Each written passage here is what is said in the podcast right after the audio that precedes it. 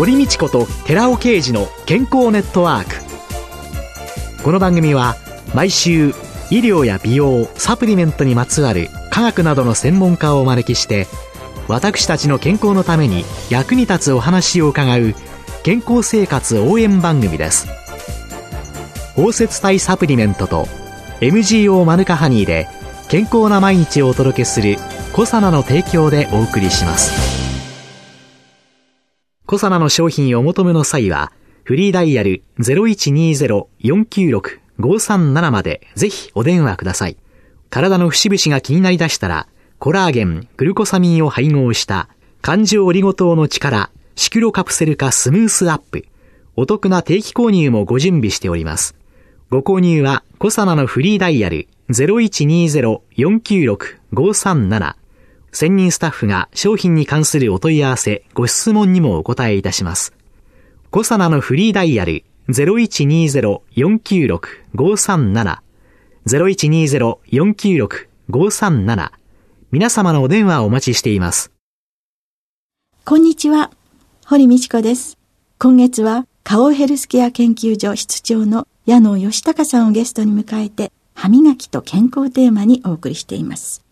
いやね、あの、虫歯も気になるんですけどね、なんか口の中のネバネバとかね、ちょっと気になることって多いですよね。ここに正常剤エリスリトールって書いてあるんですけど。ミュータンスキーの餌にならない糖アルコールの一つにエリスリトー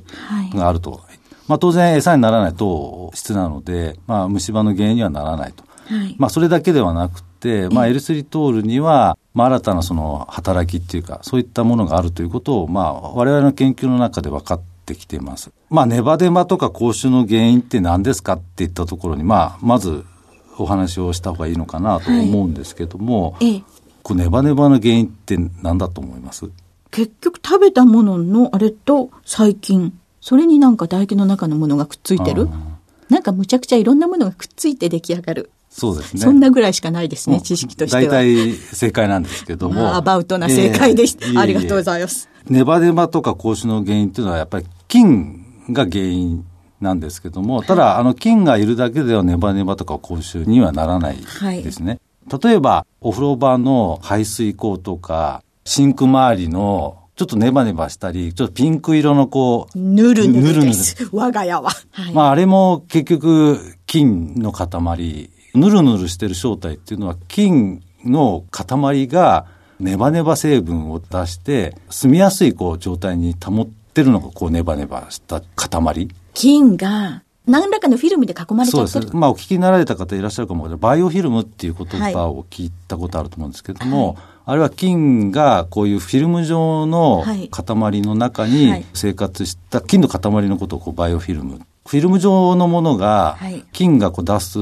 ネバネバ成分。で、これがあの増えてくると、当然菌も生きてますから、菌からの代謝物、はい、まあちょっと人間でいうとこう排泄物みたいな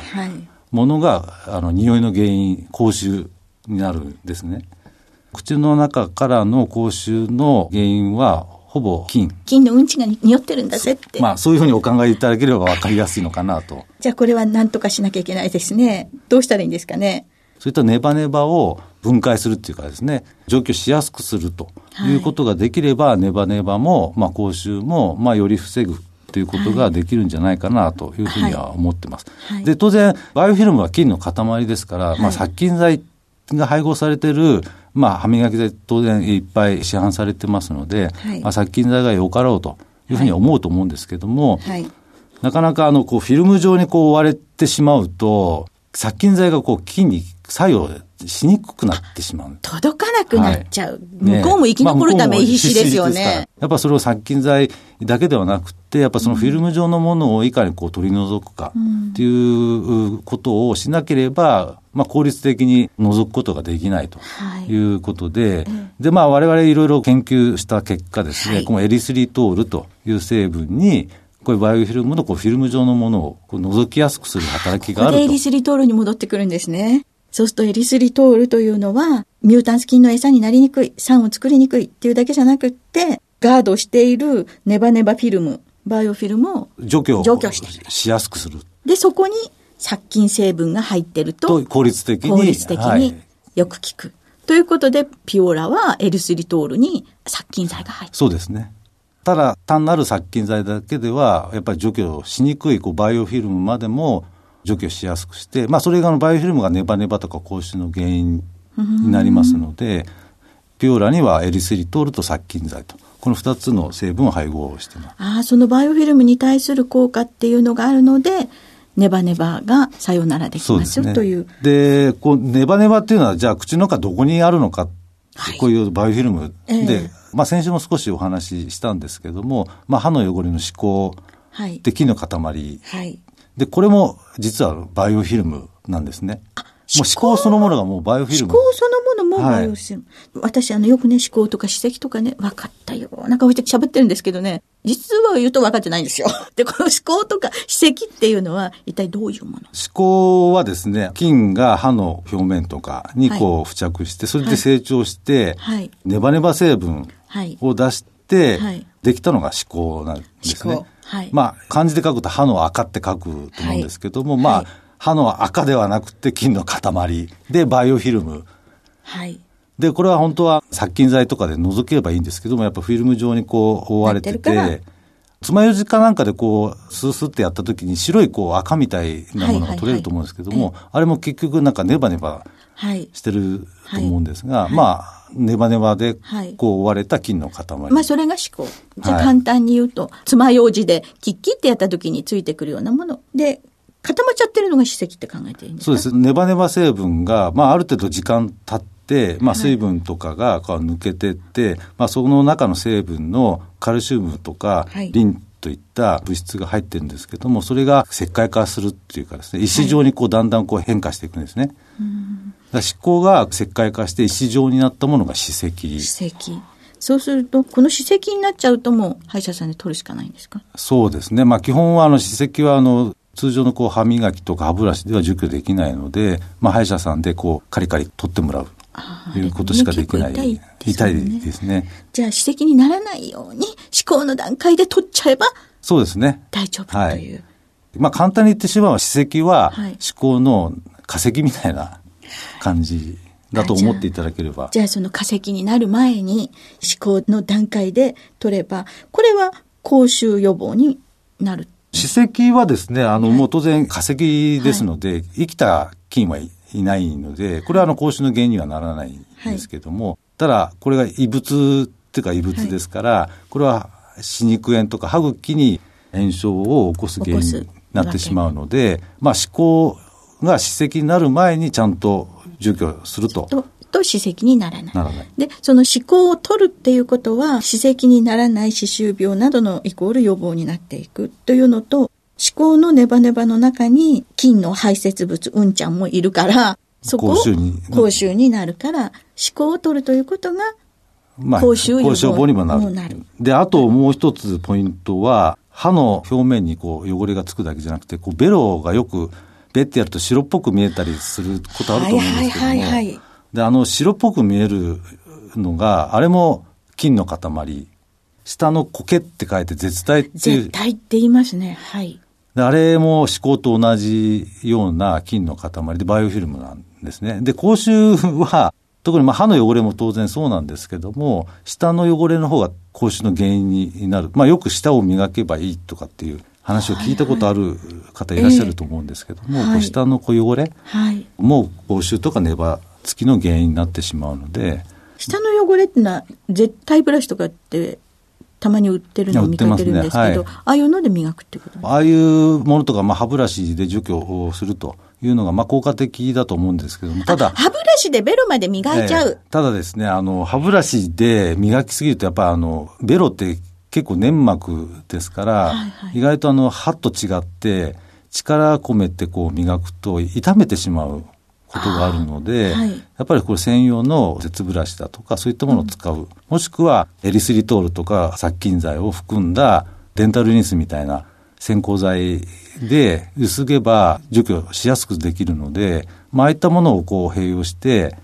下の汚れはケアしていただくというのが、まあ一番効果的ではないかなと思います。案外ね、線香剤、口ゆすぐのって使ってないこと。そうですね。多いですよね。なか。なか面倒くさくて使いに行きたくないっていう方もいらっしゃると思うんですけども。そうですよね。でもなんか海外のホテルなんかに行くと必ず歯ブラシとか歯磨き置いてないのに、線香剤の薄めるのがなんか置いてあって、なんじゃこれとかって思って時々見たりしてたんですけれども、そういうものも日常の中には、日本の中にはまだまだ定着してそうですね。アメリカとかは意外とあの、はい、挨拶でキスをするというて結構エチケット意識が非常に高かったりするので、意外とそういう口臭とか粘つきっていうのをこう予防しようっていう意識はあるんですけど、なかなか日本でこう挨拶するのにキスとか、ハグするっていうことはあんまりないんで、なかなかそういう意識レベルの差はあるのかもわかんないですけども、やっぱりあの、身だしなみとか、やっぱ他人に対する注意にも、やっぱ口臭とか粘つき予防っていうのは非常に重要ですので、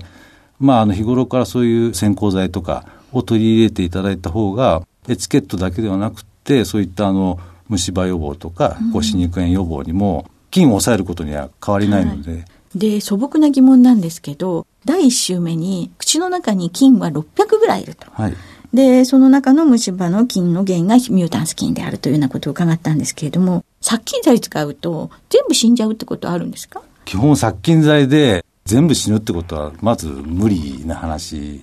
で、はい、99.9%とか、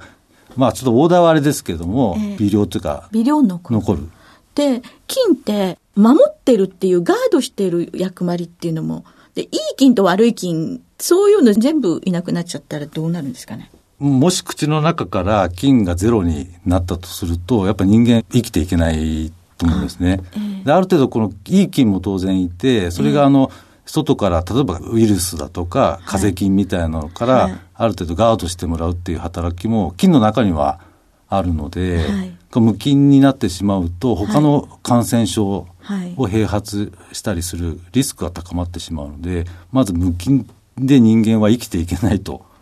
思います。うん、そうすると殺菌成分が入った線香剤なんていうのは、その使い方とかっていうのは、正しく使わないと、使いすぎは良くない？使いすぎといってもですね、まあ、あの殺菌剤といってもあの全部菌殺すわけじゃなくて菌もですね一時的には死にますけども先週言ったかもわからない30分とか1時間ぐらいすると。丁寧に歯磨いたって30分から60分で増えちゃいますよってまあ元の状態にはまた戻ったらずっと使い続けてしまうとどうなるかっていうのは、これはちょっと私試したことないので、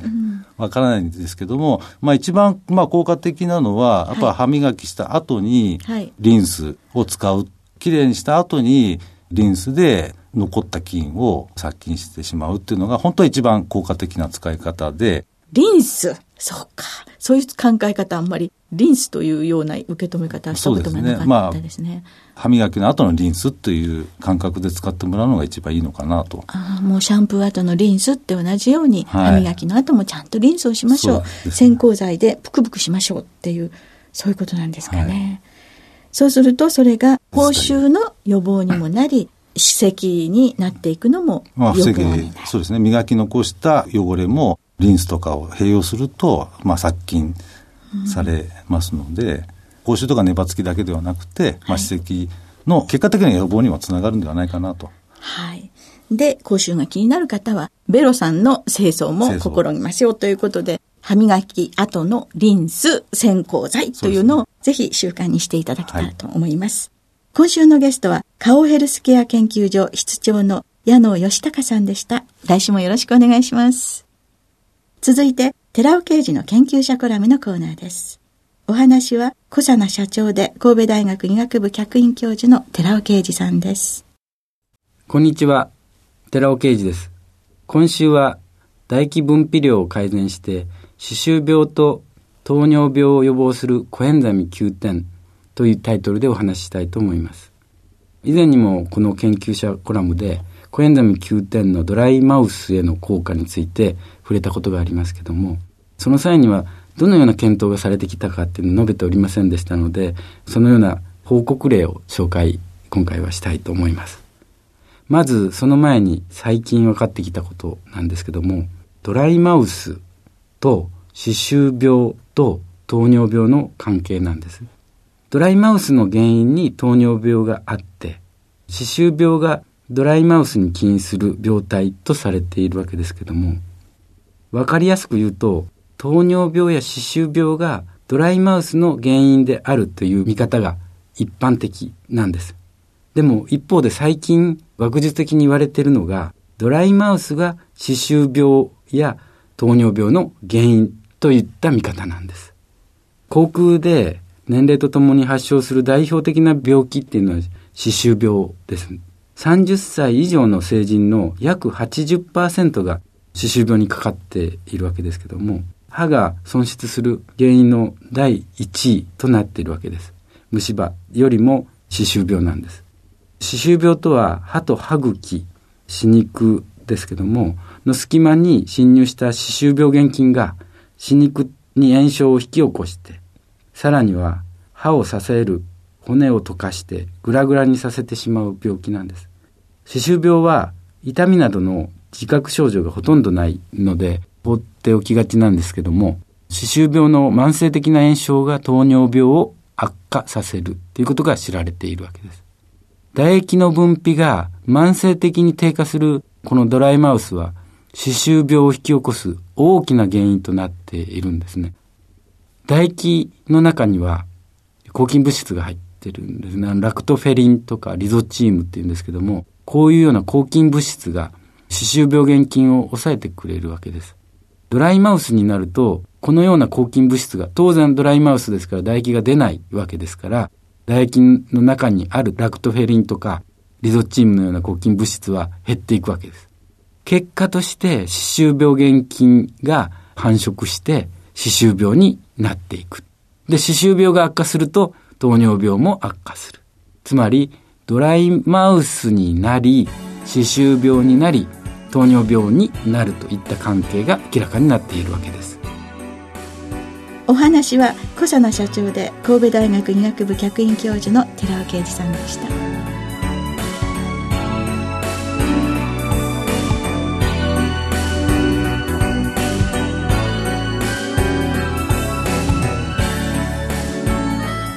ここでコサナから番組お聞きの皆様へプレゼントのお知らせです。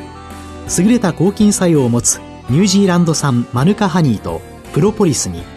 マヌカの葉から抽出した抗炎症成分であるマヌカオイルを配合した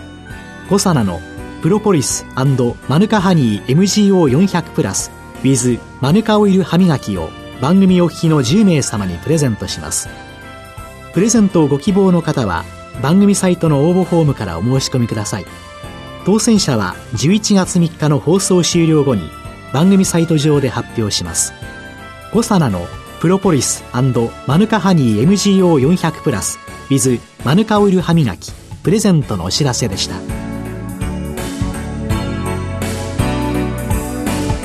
堀道子と寺尾啓二の健康ネットワーク。この番組は包摂体サプリメントと MGO マヌカハニーで健康な毎日をお届けするコサナの提供でお送りしました。